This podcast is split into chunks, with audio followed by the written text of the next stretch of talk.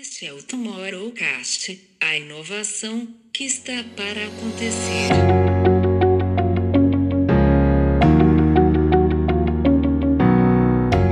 Como também é muito importante que o pessoal de pesquisa, os estrategistas, os pesquisadores estejam depois no momento em que a gente está na, na, fase criativa, é, desenhando uma marca, desenhando o produto, etc., porque eu trago essa, essa, essa conexão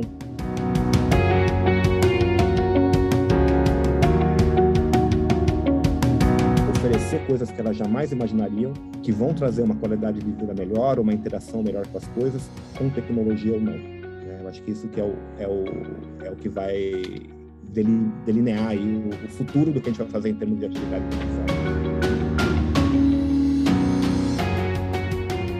Bem-vindo a mais um dos nossos episódios do Insight Talk. Hoje a gente tem o prazer de receber um grande amigo nosso, Levi Girardi, é sócio fundador da Questonó, um dos grandes escritórios de design brasileiro, reconhecido internacionalmente, dezenas de premiações internacionais, né, com, entre If Design, Red Dot, é, o Levi aqui tendo inclusive um papel super importante de júri é, em grandes premiações nacionais e internacionais do mercado de design. E hoje a gente vai bater esse super papo com ele é, falando de design, de inovação, de consultoria de inovação, de novos negócios, de comportamento, de tendências, enfim, um monte de coisa legal para a gente falar. É, eu sou Camila Tabaque. Eu sou Camilo Barros. E bem-vindo, Levi. Levi, antes, né, eu quero fazer uma, uma coisa que a gente faz isso é, aqui normalmente no backstage, e, e a gente nunca fala oficialmente, mas hoje eu vou falar. É, queria saber quem é o Levi na fila do pão. Bom, olá Camila, olá Camilo. Agora que, eu, agora que eu saquei que tem Camila e Camilo, mas vocês fizeram uma dupla sertaneja, né? Incrível. Bom, obrigado pelo convite. É, acompanho o podcast de vocês. Confesso que não todos, porque a gente tem uma questão de tempo importante aí, que às vezes não dá para ouvir tudo que a gente gostaria. Mas, de novo, obrigado. É, eu sou, eu sou designer, né? Eu me fiz design em 93, então faz algum tempinho já. E nesse período todo aí, eu, né, eu toco a Questionó, que hoje tem sobrenome, né? A Questionó Many One. E na prática eu, eu faço a gestão geral do escritório, né? Então a gente está semana semana que vem, daqui duas semanas a gente completa 29 anos e dá para perceber aí ao longo dessa jornada toda o quanto gerir um escritório, crescer um escritório com todo o seu time, metodologias e posicionamento, é, dá um trabalho danado, mas ao mesmo tempo é uma coisa muito prazerosa. É, além de trabalhar com design, que é uma coisa fantástica, né? Porque cada dia é uma, é uma grande novidade. E quando você tem também a oportunidade de, de tocar um escritório e, e, fazer ele, ele crescer e fazer ele se tornar mais relevante, também é uma coisa muito legal, que faz a gente acordar hoje, por exemplo, cedinho aqui às 9, 8 horas da manhã, para poder contar essa história. Então, mais ou menos isso. Meu, eu tenho um papel lá que eu, eu demorei um tempão para falar assim, ah, tudo bem, que é CEO, né? Eu acho meio, às vezes, meio forçado, né? Porque não gosto muito dessas siglas americanas, mas enfim, como a gente virou um escritório internacional, também eu adotei o CEO, né? Depois de um, de um bom tempo, eu falei, ah, tudo bem, vai. Seguimos assim. É, e Levi, eu acho que exatamente para a gente começar esse papo, é, você citou aí o sobrenome que, que vocês têm agora, de One, né? Que é uma empresa dinamarquesa que vocês têm passado por um processo de, de fusão, né? Já vai completar quanto tempo? Um ano, mais ou menos? É um ano que a gente formalizou a apresentação, foi março do ano passado, mas obviamente as, as conversas com, com eles têm bem mais tempo que isso. E aí queria saber o que, que muda, né? É, é, além de, lógico, é, agora fazer parte de. Vocês já eram internacionais, já tinham um escritório em Nova York que, que era incrível, é, e agora fazendo parte de uma rede toda internacional, né? O que, que muda? Olha, tem, tem inúmeras mudanças, né? Claro que tem uma mudança de, de processos, né? Porque você, e a gente sabe bem o que é isso, né? Lidando com, com o escritório do Brasil de Nova York já há seis ou sete anos, apesar de estar no mesmo time zone, a gente sabe que é, é não é tão simples, né? Você ter times em lugares diferentes, com culturas diferentes, é, tem um desafio grande aí. E agora a gente vai passar por isso, está passando no, ao longo do último ano de, de, integração de projetos juntos com escritórios que né, alguns estão na Europa, alguns estão na Ásia, é, com culturas diferentes, como eu falei. Então tem uma tem uma transformação aí do dia a dia que a gente tem que lidar com isso. Mas é muito interessante porque a gente não teve uma não está percebendo nenhuma diferença na perspectiva das metodologias, né, da forma como a gente pensa design, como a gente pensa inovação que, que acho que essa é a grande vantagem desse processo que a gente está tá lidando de, de, de, fusão né, com, com escritórios semelhantes aos nossos. Né? Então, a gente tem inúmeras, é, inúmeros exemplos aí de, de, escritórios de design ao longo da, dos últimos anos fora do Brasil, dentro do Brasil, que passaram por esse processo, mas com, que foram adquiridos por companhias de, de comunicação, de tecnologia, etc., ou de consultorias. É, e a gente está fazendo isso com, com escritórios de design. Né? Então, isso é muito interessante. É, quando a gente conversa com os líderes do escritório da Dinamarca, de Tel Aviv e, por aí vai, é, o mindset é igual. Afinal das contas, todos somos designers, né? a grande maioria são, são formados em design, cresceram fazendo design, então tem no seu dia a dia, claro que focados em business, focados em crescimento, mas é um, é um diálogo mais simples. Então, é, respondendo, eu acho que vai mudar pouco para a gente é, a forma como a gente lida, como a gente toca projetos no dia a dia, como a gente se apresenta ao mercado, é, com essa vantagem agora de ter acesso, né, já tinha acesso a, a, projetos mais globais e agora isso vai se expandir muito, né? E, e, e eu sempre trago o, o, lado oposto, né? Que a gente fala, puxa, que legal, né? Vai se juntar um escritório na Dinamarca, vai se juntar um escritório em Oslo, mas para eles também é muito interessante é, ter uma visão de um escritório que está no Brasil ou um escritório que está em Nova York, mas principalmente no Brasil, né? O, a gente é o único escritório dessa rede inteira que está num país em desenvolvimento, né?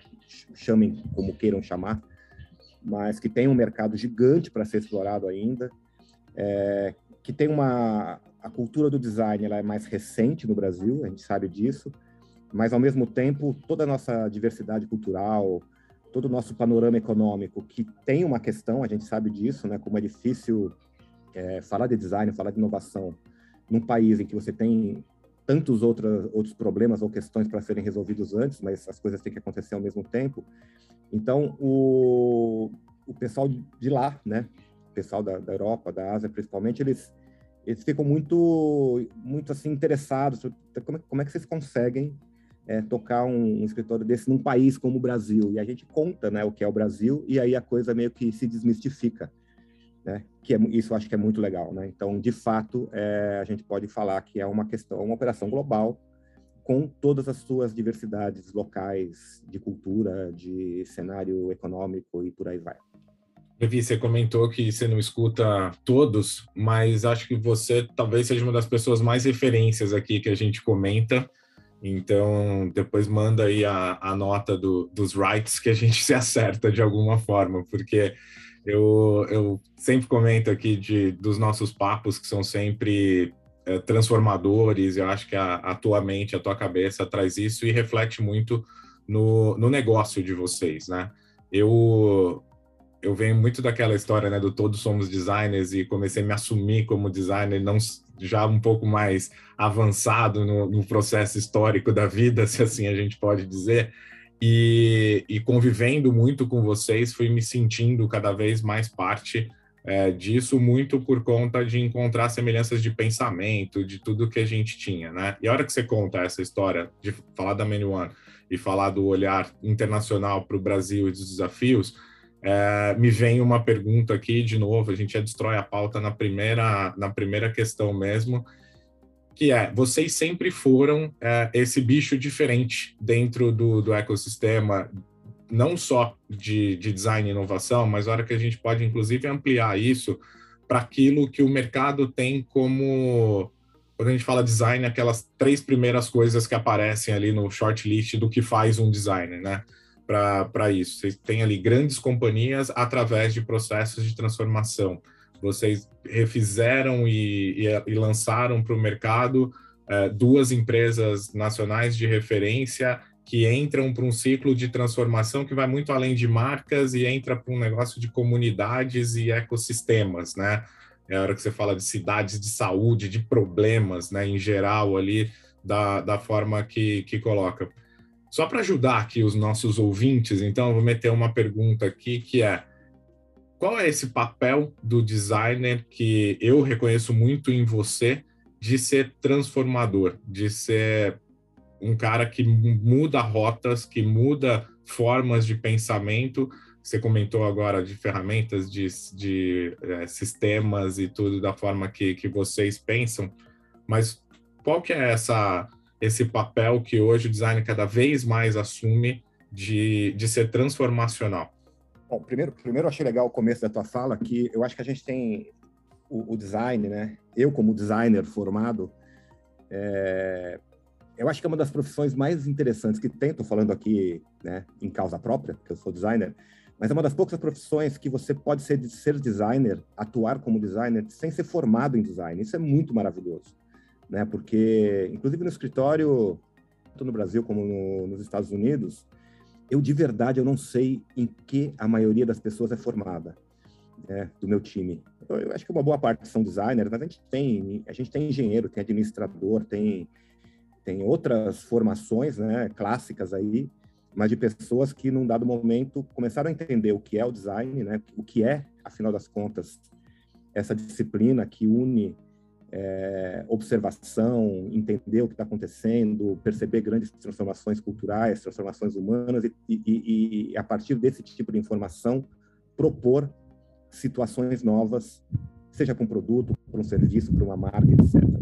Então, primeiro, isso eu acho muito legal. Né? A gente tem uma atividade que você não precisa ser formado, você pode atuar em design e ser um designer brilhante, até sem formação acadêmica. Isso é bem legal.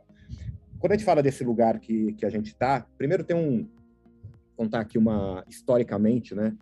É, eu sou designer de produto e por muitos e muitos anos a gente desenhava produtos, a gente desenhou produtos bem complexos, né? Veículos, eletrodoméstico, telefone, aparelho médico principalmente, né? A gente tem uma, uma experiência muito grande na área médica, mas a gente sempre foi, né, sei lá, 10, 15, 20 anos atrás, como designer de produtos, a gente sempre esperava muito que viesse para a gente uma, uma especificação muito clara do nosso cliente, o que, que ele queria.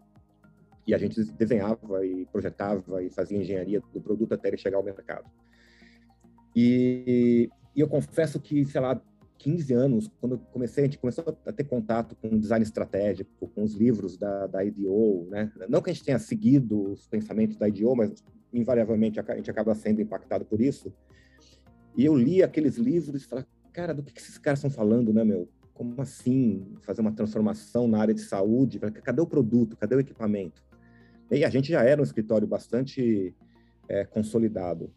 E, e, eu acho que aí vem esse, esse lugar que a gente tem que ter de, às vezes, parar e falar o que está acontecendo na, no lugar que eu trabalho, o que está acontecendo na, na disciplina que eu estou no dia a dia, porque ela tem muito mais potencial do que a gente é, olhava a gente, a gente praticava no dia a dia.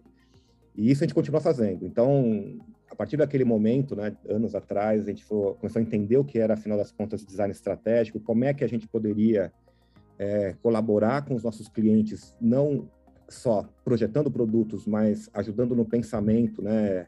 Como é que a gente conectava o, as estratégias das empresas, estratégia de marca, estratégia de negócio, com aquilo que o mercado desejava, ou melhor ainda, ele nem sabia que queria, né? Que eu acho que é um dos grandes é, achados, né? Como é que a gente percebe através das transformações culturais que, que, que a gente passa no dia a dia, oportunidades e aí você entra num lugar muito, muito fértil, né?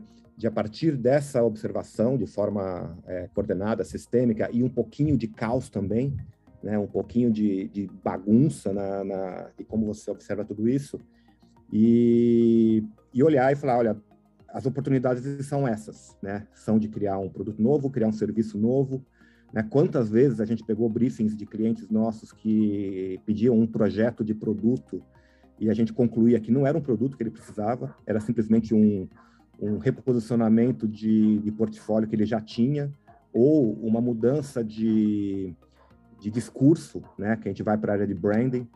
E, e, e, você falar isso para o teu cliente, falar, olha, escuta, aquele projeto que você está me pedindo, eu recomendo que você não faça, né? Mas faça essa outra coisa aqui, né?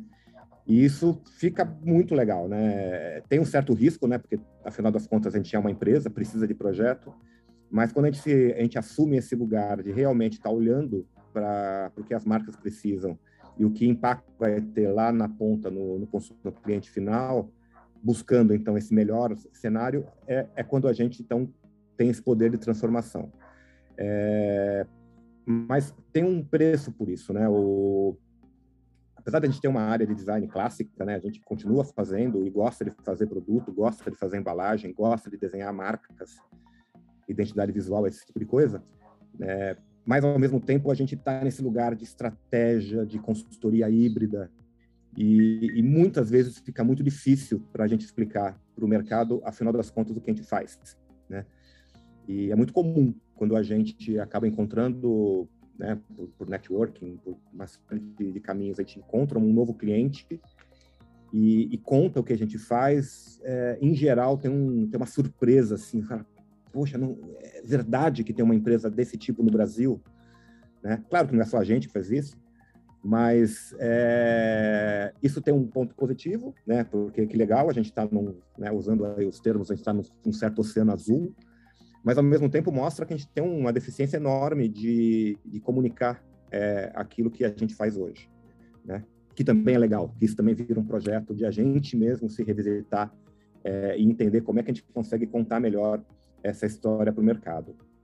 E isso é muito legal no dia a dia, né? Por isso que acho que o, o design tem essa essa esse lugar incrível de você acordar e falar, puta, eu mesmo preciso me reinventar para o que eu vou fazer amanhã eu como profissional, eu como líder de uma companhia, é, para então transmitir isso para quem está interessado em, em, trabalhar com a gente, seja uma companhia, seja uma fundação, né? Que é outra coisa muito legal, né? Quando a gente trabalhava com produto unicamente, os nossos clientes eram, eram basicamente é, empresas que fabricavam coisas, né? Quando a gente vai para esse lugar de inovação, para esse lugar de, de estratégia, é, o cliente pode ser qualquer qualquer coisa, pode ser uma companhia, pode ser uma instituição, pode ser até uma pessoa física, né? E de novo isso abre uma uma um hall de oportunidades de, de criar projetos de impacto muito grandes. E Levi, acho que para a gente, vou aproveitar é, você falando de, de todo esse, esse novo cenário, é, as portas que, que isso abre, é, tem uma outra coisa que bem é, que vocês fazem muito bem é, já há algum tempo. A gente tem falado muito aqui sobre a questão de conteúdo, né, da produção de conteúdo é, como uma, um, um, papel super importante das marcas para elas conseguirem se comunicar bem é, com com seus clientes, né, com, com o mercado. E eu lembro que vocês começaram a fazer esse movimento, eu acho que foi em 2015, 2015, 2016, quando a gente falava já do, do nosso festival de, de design lá atrás, é, eu lembro que já tinha a Carlota ali dentro da, da começando a olhar esse lado de, de conteúdo, e, e você mesmo comentou que esse foi um, um viés importante para vocês começarem a se apresentar para alguns começarem a colocar é, a expertise de vocês né, falarem sobre assuntos relevantes e começar a atrair olhares de possíveis clientes é, para né, a empresa de vocês. Como é que tem sido essa jornada de produção de conteúdo, né, de trabalhar conteúdo, porque hoje é uma transversal dentro da empresa. Eu vejo é, muita gente né, da equipe de vocês trazendo pautas e aí né, é, trazendo relatórios, reports, não é só um núcleo, né? Eu, eu vejo líderes de várias áreas, ou não só os líderes, que eu acho que é muito legal também, é, a equipe é, trazendo é, conteúdo como uma forma de, é, de expressão da empresa. É, isso, isso começou como um movimento com objetivo comercial, né? Então, a gente, ao longo de muitos anos, a gente baseou o nosso crescimento comercial nos prêmios de design, né? por isso que você citou no começo, a gente já ganhou, de fato, muitos prêmios, e, e é legal, né? Faz um bem danado para o ego, todo mundo fica feliz, Mas o chegou num um dado momento que a gente participa ainda de prêmio, gosta disso, está tudo certo. Mas o, uma premiação de design, ela em, eu sempre falo, ela é um retrato do passado, né? Então a gente fez lá um projeto no passado, criou um negócio super bacana, um produto, uma marca, etc. E, e uma premiação termina esse ciclo. E a gente contava isso para o mercado, olha, a gente é um escritório super premiado, né? E isso criava confiança para que as pessoas é, contratassem a gente. E num dado momento a gente falou, cara, esse lugar de transformação desse novo mundo, as pessoas, né, as pessoas, as empresas estão olhando para o futuro, né? Porque a gente está projetando o futuro, a gente está desenhando o futuro. Então a gente tem que falar de futuro, a gente tem que falar do que, que a gente está vendo, né? O que está acontecendo de mudança em várias áreas e traduzir isso nesse, nesses reportes, né? Que isso apoia, então, né? Oferece uma visão que a gente tem de design, que é uma visão diferente que as companhias em geral têm, porque elas estão imersas no dia, de, no dia a dia delas. Então, quando a gente coloca a camada do, do, do design, é, eu consigo trazer uma, um reporte é, com uma outra lente. E a gente começou, de fato, isso lá em 2015, né, 2016, a, a, trazer conteúdo, a falar sobre isso. Eu lembro que um dos primeiros projetos grandes que a gente fez sobre, foi sobre comida, é, as transformações que a gente tinha na alimentação, mas acho que o mais importante que foi o que realmente mostrou que esse esse modelo funciona para fora e para dentro, né? Para fora na perspectiva de atrair atenção de possíveis novos clientes e para dentro, porque o, os nossos times, por natureza, né, por trabalhar com design, você já é, você já, já tem que ir atrás de conteúdo, né? Foi só um processo realmente de sistematizar esse conteúdo que a gente tinha que, que, que, que organizar para os nossos projetos, é, e traduzir isso em uma coisa, em um reporte, né, que pudesse ser divulgado. Mas o primeiro que a gente fez foi na área de saúde, né? A gente tem um histórico enorme em, na área de saúde por conta de projetos de equipamentos médicos, mas a gente percebeu uma mudança importante né, no, no mundo da saúde, né, principalmente pela mudança da relação médico-paciente. É, né, o, o, paciente já há vários anos ele, ele conta com uma quantidade de informação importante antes de chegar numa, a conversar com o médico, né, esse, é, esse é, o, é, o, núcleo da transformação, e a partir disso você tem né, a transformação de tecnologia, de ecossistema na área de saúde, por aí vai, ainda mais nos últimos dois anos por conta da pandemia. E aí a gente resolveu fazer um grande reporte sobre isso, a gente contratou uma, uma médica, né, pra, trabalhou com a gente por, por meses, né? Imagina um, um, escritório de design pequeno que tinha no seu time um, um profissional de, de, de, saúde, de medicina, né, no time, para a gente construir esse racional do que estava acontecendo. E aí, né, a hora que a gente publicou esse reporte e começou a, a, a chegar em, em, potenciais clientes, a gente já chegava com outro discurso né, desse olhar de futuro. Né? Hoje a gente tem, sei lá, seis, sete clientes importantes na área de saúde, não projetando equipamento médico, né? mas projetando é, o futuro da saúde, né? essa transformação que vai do, do tratar para o cuidar e por aí vai. E aí a gente viu que isso funcionava, isso foi muito legal para o time, né? porque como você disse, Camila, a gente dá protagonismo para o time, né? Eu, eu, de verdade eu não, não vejo a menor graça no, e eu em isso ficar concentrado em mim, no Léo, sabe, no Barão, não. Quem fala é também o time. É, e aí, desde então, a gente fez reportes sobre, sobre o morar, sobre, de novo, sobre alimentação. Agora a gente acabou de lançar um sobre o que, que a gente está olhando, né, de grandes transformações, né, em seis ou sete é, temas aí que, que tem a ver com, com fintech, que tem a ver com metaverso, com essas coisas. É, e, de novo, com o time engajado. Então, essa transformação também eu acho que foi bastante importante e foi muito bem percebida não só pelo mercado, né, na, na, do lado comercial, que foi onde eu comecei a nossa conversa aqui sobre isso, mas também na relevância que a gente tem na comunidade do design, na comunidade é, acadêmica e por aí vai. Enfim, pegando nesse ponto que você comentou, tanto do, do reporte de, de tendências que você trouxe e naquilo que você está colocando como em relação à saúde, por exemplo, é, eu acho que tem, a gente passa agora por um momento, acho que saúde nunca foi tão discutido, né? Não só por conta da, da pandemia e da gente não estar tá preparado e como é que a gente fala tanto de inovação, como é que a gente se coloca tanto como futuristas, futurologistas e afins, e a gente não prevê um, um negócio como, como um Covid, mas lá atrás a gente está conversando sobre CRISPR, então como é que se equilibra essas coisas, né? A gente se coloca muito como tendência, como algo, tá, a gente está lá na frente, a gente já está descobrindo cura para tudo e tal, de repente vem um novo vírus ali que não está e muda todo esse, esse sistema. Então, pegando os dois ganchos aí que você trouxe, de falar de saúde e de falar o que, que vocês estão olhando, é, que menciona no reporte de vocês ali sobre o que esperar sobre inovação na área da saúde, o que, que você pode contribuir aí com a gente sobre, sobre esse olhar da, da Questo? Primeiro, você falou do CRISPR, eu lembro, a Camila está rindo aqui, sei lá, quatro, cinco anos atrás, a gente estava lá no SXSW e meu, eu caí assim. Eu, sabe quando você está naquela fila gigante para assistir uma, uma, uma, apresentação e você não vai entrar mesmo?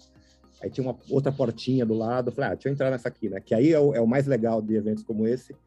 E, e, era uma apresentação sobre CRISPR, né? Que é essa tecnologia de, de manipulação genética de uma forma mais simples. E eu olhei para aquilo e falei, cara, que esse povo está falando, né, meu? Que, que, que é isso, né? E você sabe, né, as vacinas, tanto da Pfizer como da Moderna, que são as mais. É, que tem uma outra tecnologia em termos de vacina, elas foram feitas essencialmente usando tecnologia de CRISPR. Então, olha só, uma coisa que, que eu ouvi assim, meio de paraquedas, cinco, seis anos, é o que fez uma transformação que possibilitou a gente segurar um pouco, a gente, eu digo, o planeta, né? Segurar a pandemia aí de, um, de uma forma um pouquinho mais. É, mais organizada, não organizada, mas não foi tão trágico, apesar de ter sido trágico, né?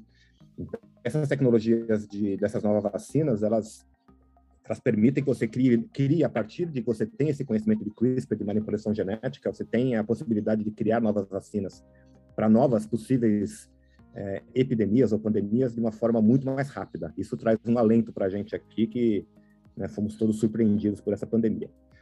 Mas aí a gente está falando de uma, de uma hipertecnologia lá na frente que foi desenvolvida na, nos Estados Unidos, na, na, na, Alemanha, no Japão e por aí vai. Mas a gente volta para a nossa realidade aqui de país, né? E o que quer dizer saúde para a gente, né? É, e é muito louco, né? Os, esses projetos que a gente tem feito nos últimos anos, é, ligados à saúde, eles têm muito a mais a ver com o cuidado com o paciente e o cuidado básico, sabe? É você não se sentir um, um, número ou não se sentir um órgão, sabe? Sabe aquela história do cirurgião? Ah, hoje eu vou operar um fígado. Não, não é um fígado, é uma pessoa, né? Que tem multiplicidades, né? Que tem, óbvio, né? É assim que funciona. Mas essa essa mudança de de como você olha o cuidado com as pessoas, desde o momento que elas estão teoricamente sem sem nenhuma doença, né? Que inclusive passa por essa, pela definição de saúde, que é uma coisa bizarra, né? Se você pegar a definição de saúde da OMS, você tem que ser uma pessoa absolutamente perfeita. Né? Então, pela definição da OMS, todo mundo está doente, né? Então, é a gente relativizar o que, que é doença. Mas aí você volta para a nossa realidade aqui, em que a gente não precisa de grandes tecnologias, de grandes é, transformações para ter um cenário de saúde mais humano, né? É, basta, basta não, porque não é tão simples, a gente revisitar toda a jornada de alguém que vai passar por algum procedimento, que está com alguma questão de saúde, e que quando você foca muito mais no cuidado do que só no tratamento, porque o tratamento, o tratamento obviamente é necessário, né? O tratamento para você curar uma doença, fazer um, um transplante, alguma coisa mais séria, mas grande parte do sofrimento vem da falta de cuidado. E não é falta de cuidado intencional, né? Ninguém ninguém está na área de saúde para não dar cuidado.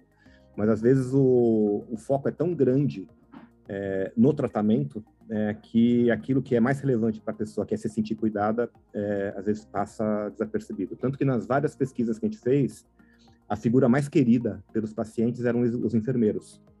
Né? É o médico que resolve, mas é o enfermeiro que te dá é, conforto. Né? E esse conforto, muitas vezes, ele é determinante para você melhorar.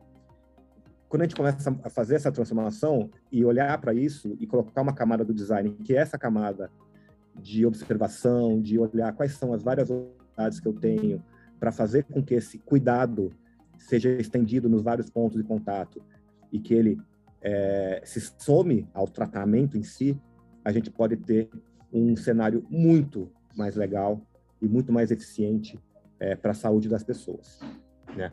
E a gente está num país que, queira não, tem saúde universal, né? A gente percebeu, né, o, o SUS, que tem lá suas eficiências, mas, cara, você tem um país desse tamanho que consegue oferecer saúde para todo mundo, né? Às vezes não na hora certa, às vezes não na, na qualidade correta, mas é disponível para todo mundo. Cara, isso é muito, é muito fantástico, sabe?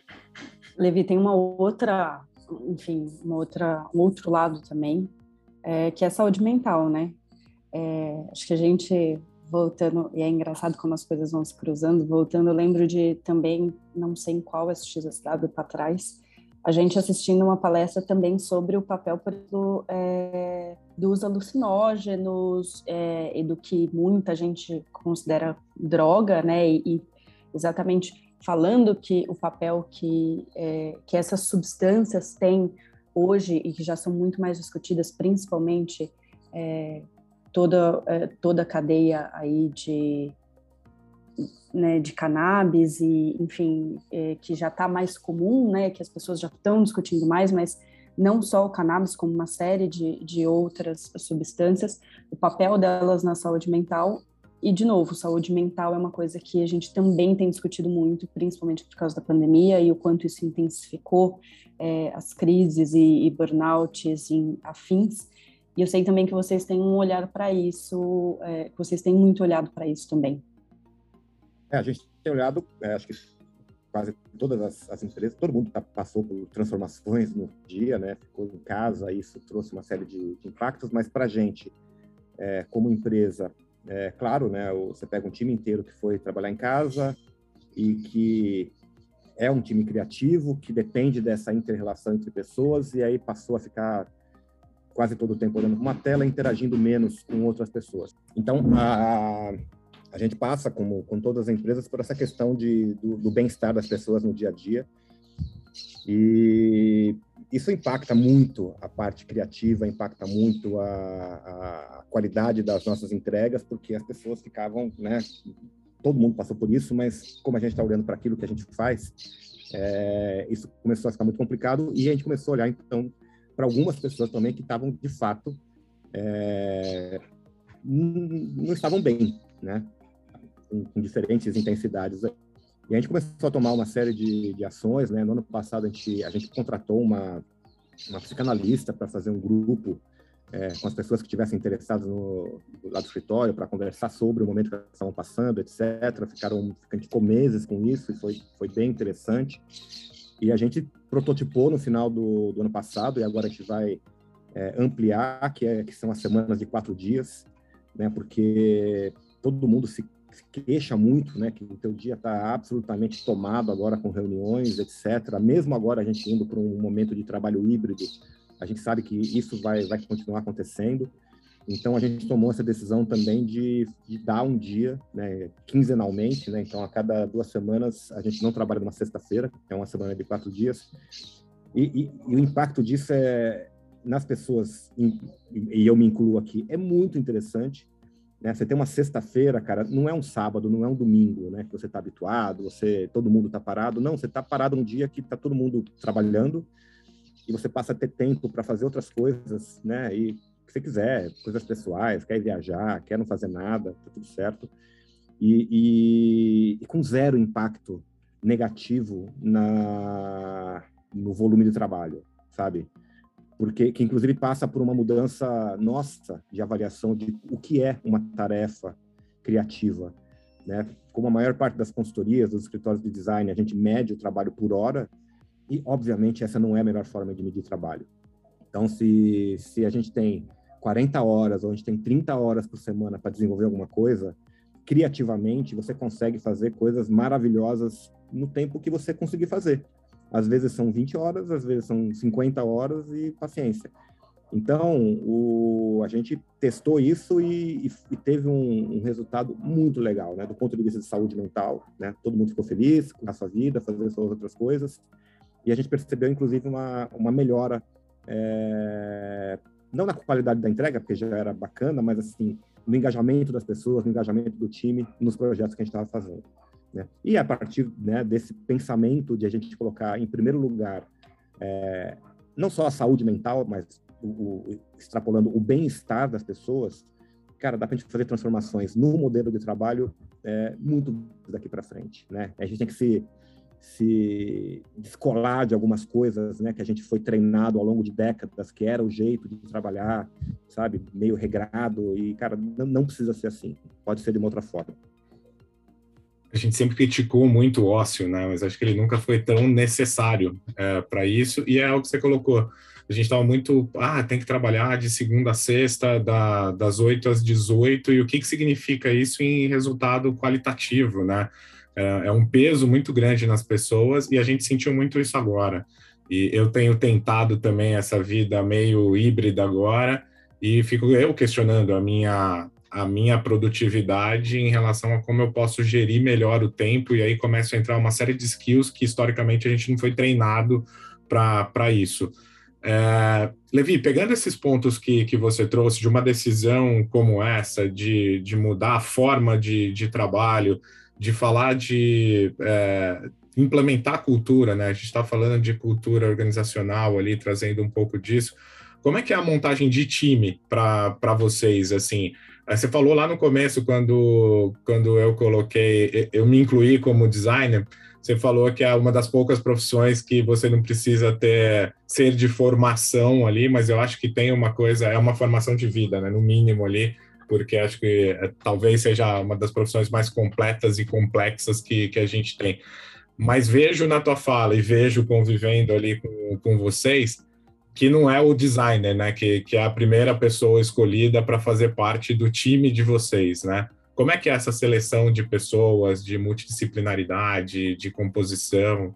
Olha, a primeira coisa que a gente busca é, quando a gente está buscando um novo talento ou quando a gente está é, querendo fazer uma, uma mudança dentro do próprio escritório, que é uma coisa que também acontece bastante lá, né? O, a movimentação dentro de áreas, né, de pessoas que estão numa área vão para outra área, quer dizer, a gente é super aberto a isso também.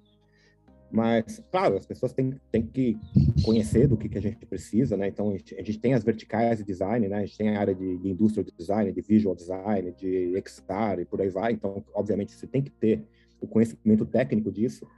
Mas uma coisa que a gente leva muito em consideração é, é, é como é que as pessoas é, têm a capacidade de ter uma visão sistêmica e, e aberta e holística sobre as coisas. Né? Porque se a gente não tiver, aliás, isso está no nosso discurso, está na nossa crença, né, que para você conseguir é, desenvolver projetos que sejam realmente impactantes, é necessário que ele seja transversal, é necessário que eu conecte é, a solução técnica com a solução, com a questão estratégica, com o business, com uma série de, de, de componentes aí que normalmente não se conectam. Né? Você vai numa, numa grande companhia, por exemplo, as áreas são absolutamente separadas, né? Uma área de marketing não se fala com a área de, de, engenharia, que não se fala com a área de business, etc. E quando a gente chega com esse discurso absolutamente integrador, porque é assim que a gente consegue é, fazer um projeto que seja é, que tenha engajamento, é, isso, isso, é, isso é muito importante. Então, quando a gente fala com as pessoas, a gente fala com, com um interessado em entrar no nosso time e percebe que ele tem essa, essa vontade da, de um trabalho mais aberto, que ele se interessa por várias áreas, mesmo sendo especialista em só uma, né? Isso para a gente é um ponto super positivo. A gente, a gente sempre fala lá que a gente gostaria de ter systemic designers, né? É um, é um termo que acho que nem existe, né? Mas que são os designers com essa visão transversal. Primeiro que é não, os nossos systemic designers não precisam ser designers, né? já, é um, já é um job description esquisito.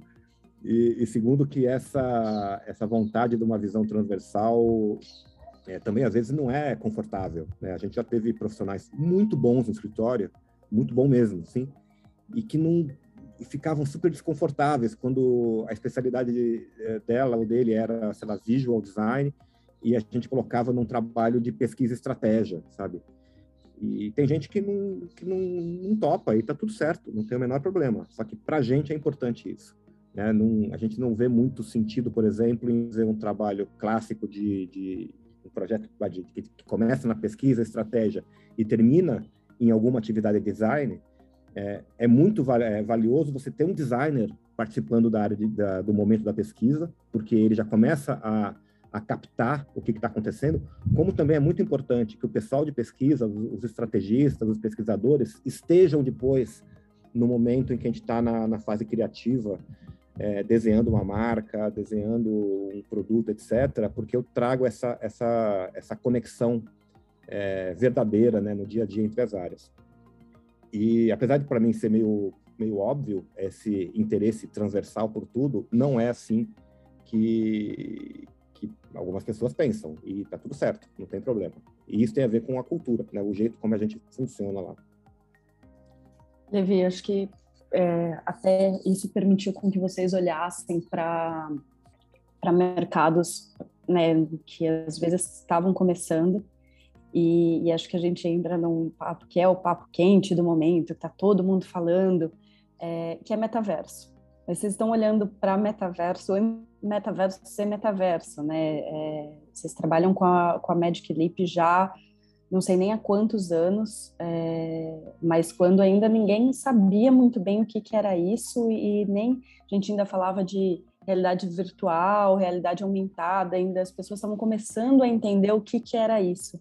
É, acho que vocês têm um, um, olhar aí sobre o metaverso que é um olhar não diferente, né? Mas é, jamais é, consistente, jamais estruturado, porque vocês já trabalham com esse mercado, e acho que no caso não só com o Magic Leap, é, já acredito que o que, quatro, cinco anos também. Sim, não, é, a gente teve esse, eu não sei se é sorte, né? Acho que a gente estava na, na hora certa, com o conhecimento certo e, e acabou pegando um primeiro cliente, que era que é a Magic Leap, que é cliente nosso até hoje, nos Estados Unidos, e a gente teve contato com esse mundo da realidade híbrida, né, do, do mixed reality, que tem esse nome de metaverso hoje, foi o nome dado por uma empresa, né, mas se a gente for olhar, tem várias outros, outras denominações, tem o Magicverse, tem o, enfim, tem N nomes aí, um deles vai colar, eu praticamente não, não gosto muito de metaverso, mas enfim. Mas o, eu acho que é, o, a grande questão, né, quando a gente olha para o que está se falando hoje de metaverso e, e, tem uma grande, um grande ponto de interrogação aí, né, a gente vê os videozinhos aí do Mark Zuckerberg é, tentando simular um ambiente virtual, né, uma reunião virtual super esquisita, um negócio absolutamente não humano, né, mas é o começo, né, o, é, de você disseminar isso.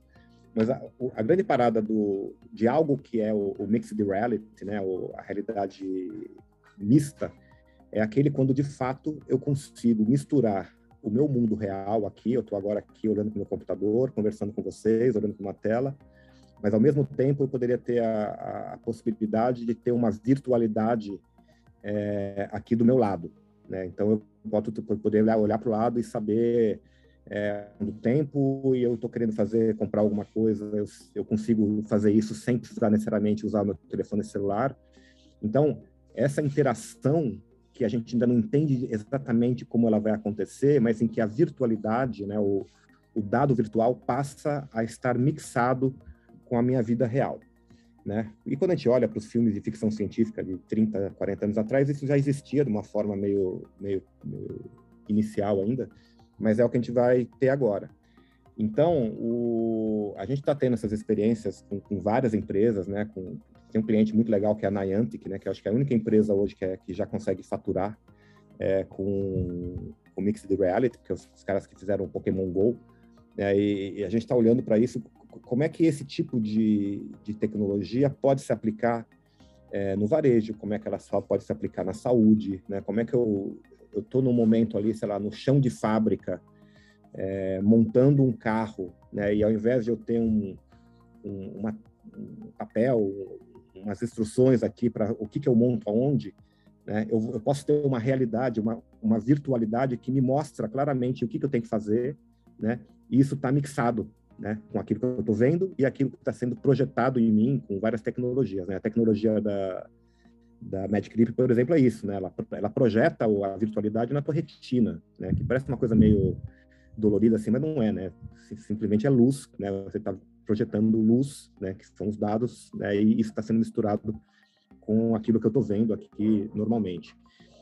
E, e para gente que trabalha com design, cara, isso abre uma, uma quantidade tão gigantesca de, de possibilidades, né, que em, em qualquer área você começa a imaginar como seria isto se eu pudesse misturar um ambiente virtual de forma natural, né? Não é colocar um de de, de, de, realidade aumentada, né? Que você coloca e não vê nada, né? Fora disso, você está lá imerso. Isso é muito legal para jogo, mas não é legal para ficar andando na rua. Então, se eu tenho essa tecnologia em que eu posso continuar andando na rua e eu tenho misturado outras coisas, né? Que podem ser úteis para mim, na perspectiva do design, cara, isso é fantástico. Eu vejo possibilidades em todas as áreas, no, na área bancária, na área de saúde, na área de transportes, na área de entretenimento e por aí vai. Então é uma é uma jornada que a gente vai começar agora assim infinita, né? Muito interessante. Então, por isso que eu sempre falo quando eu dou palestra para estudante, isso eu falo há 20 anos. Galera, vocês estão no melhor momento da profissão, né? Vocês estão entrando agora. E eu falo de novo, cara, quem está entrando agora na área de, na área de design, sendo designer ou não, é, vai pegar uma, uma transformação muito incrível do ponto de vista de, de possibilidades, de você criar coisas novas que tenham impacto, e isso é muito legal. Eu tenho provocado muito aqui, Levi, essa questão do, do metaverso, porque, bom, acompanhando vocês com, com o Clip, acompanhando a própria Clip, né, que eu acho que teve o, poder de reinvenção e de entender isso de alguma forma lá atrás e, e mudar rotas e trazer para conversas, né? A gente sai do universo Matrix e entra no The Good Doctor ali, né? Da aplicação de fato disso para algo que, que que vai acontecer. Pode não ser amanhã, mas vai acontecer e tem que ser bom, tem que ser, como a gente falou ali, ali atrás, transformacional. Mas o que tem me preocupado na história do metaverso é que, e aí já falando de metaverso, né, porque acho que esse é o grande problema, botar o nome numa coisa que já existia, que já tinha nome, como você colocou, e virou mais uma das buzzwords do mercado, mais uma das ferramentas de marketing do, do mercado. E o meu maior receio que tem aqui, primeiro a gente matar uma coisa que tem uma super possibilidade, né, e vai ser de fato transformacional ali no, no futuro próximo, mas a gente está caindo no limbo ali de novo, né? De colocar uma tecnologia, achar que isso é botar um óculos, como você falou, e, e entrar para esse caminho, ou é viver dentro de um, de um joguinho ou de alguma coisa, né? A gente está deixando, esquecendo de olhar para a borda e olhando ali só para o foco dessa, dessa conversa, né? E uma provocação que eu tenho trazido muito aqui e a gente já falou de ecossistemas, a gente já falou de, de saúde, a gente já falou de várias coisas na vida das pessoas, é, que é, é exatamente o quanto a tecnologia tem como papel de ser um agregador, de ser algo que junte as pessoas, né? De, na hora que a gente olha para as aplicações dela ali. E o que me preocupa é que a gente está criando esse tal de metaverso como um mundo à parte e em vez dele ser inclusivo, ele ser exclusivo. Eu preciso de um óculos que custa horrores, eu preciso ter uma super banda larga que não está disponível, então é só para alguns, e vivo num ambiente que não tem. É, tem, né? A gente já sabe que tem, já tem assédio, já tem uma série de coisas ali na onde eles estão colocando que é esse tal de metaverso, mas que a gente pode manipular um monte de problemas reais que a gente vive aqui fora num ambiente que pode não, não ter isso, né? É, poderia não ser uma pergunta, porque você já falou muito sobre a, a, tua visão em relação a isso, mas como você tem visto essa coisa de popularizar o tal do metaverso e a gente criar isso como uma ferramenta de exclusão, quando a gente deveria estar olhando exatamente para o contrário? Eu, eu acho que o, quando a gente vê uma companhia do tamanho do Facebook trazendo esse assunto do metaverso do jeito que eles estão trazendo, e, e obviamente a gente está vendo um, um, uma, uma, parcela muito pequena do que eles estão fazendo, né? A gente sabe que o, o Facebook eles têm um time trabalhando com, com XR, né, com Extended Reality, gigantesco, assim. E a primeira manifestação é o que a gente está vendo agora, que é muito restrita ainda, né, que são, é, para quem tem um, pouquinho mais de histórico aí, é mais ou menos uma evolução do Second Life, né, que deu super errado lá 10, 15 anos atrás, né, porque a tecnologia não era não permitia isso ainda. Mas quando a gente pensa em, em, em mixed reality, né, nessa nesse novo patamar de interação digital, em que eu não dependo mais de uma tela, né, que é o que a gente tem hoje, né, o telefone celular, a tela do computador ou os óculos, e eu vou para outro tipo de interface, é, isso se expande muito mais. Então, vamos separar o mundo em dois aqui. Aquilo que está sendo proposto e que a gente está vendo né, do que seria o metaverso pelo Facebook, que é legal, ele vai se expandir, e aquilo que a gente tem no dia a dia. Né? A gente já está no ambiente de realidade mista. Né? Quando eu uso meu telefone celular, eu chego num restaurante e ao invés de ter o... Eu, eu, vou usar um exemplo super, super básico aqui, cara. Eu não preciso pegar o, o menu lá em papel, lá, o, e, e uso meu telefone celular para ler um código 2D e isso vem para o meu celular. Cara, isso já é uma forma diferente de interação não é mixed reality, não é nada disso, maluco, mas já é uma forma de você mudar, através da tecnologia, o acesso a uma informação que naquele momento para mim é importante. E de uma forma absolutamente democrática. Né? Todo mundo tem telefone celular, né? A gente fez um, um trabalho recente aí, é, de uma, uma, grande empresa que queria, enfim, ela queria fazer um aplicativo, a gente convenceu ela que não era o aplicativo que ela tinha que fazer, mas dentro da pesquisa que a gente fez, a gente descobriu que praticamente todo brasileiro tem um telefone celular na mão né? Talvez não com muita banda larga, talvez com tanto não tanto espaço para ficar baixando o aplicativo, mas todo mundo tem isso na mão. Isso já é uma forma democrática de você oferecer através da tecnologia é, soluções que tornam a vida das pessoas mais fáceis.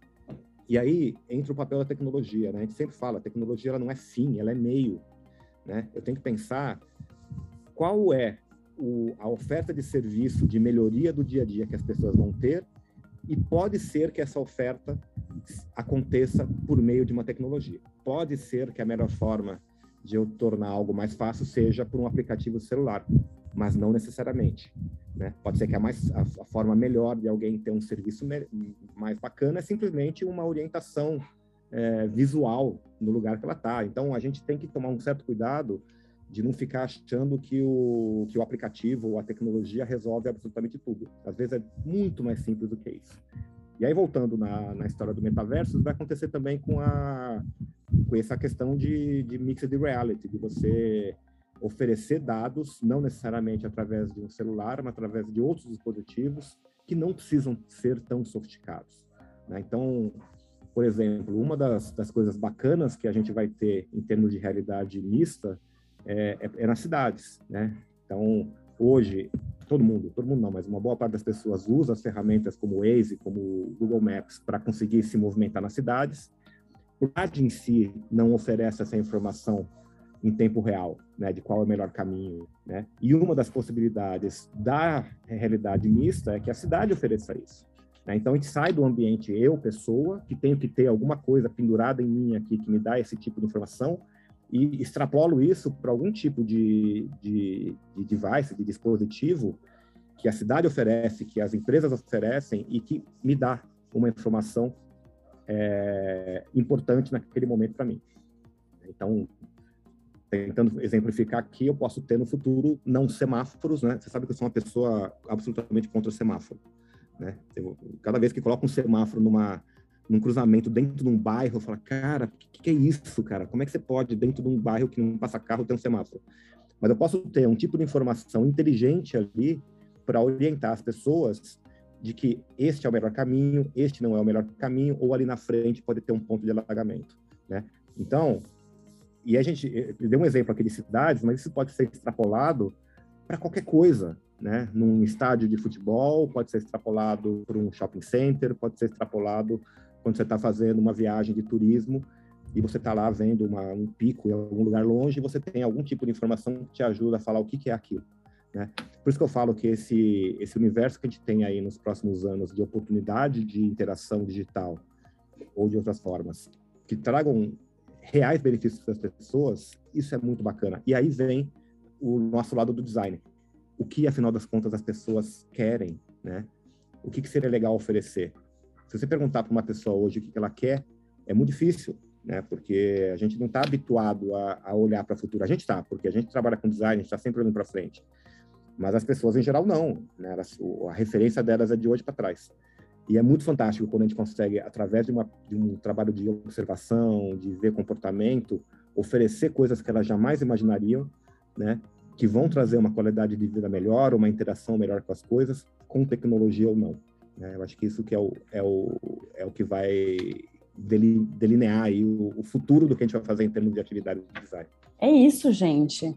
Acho que ficamos, a gente vai começar a encerrar agora, é, mas acho que fica essa é, essa provocação, né? É, o que, como é que a gente vai olhar futuro?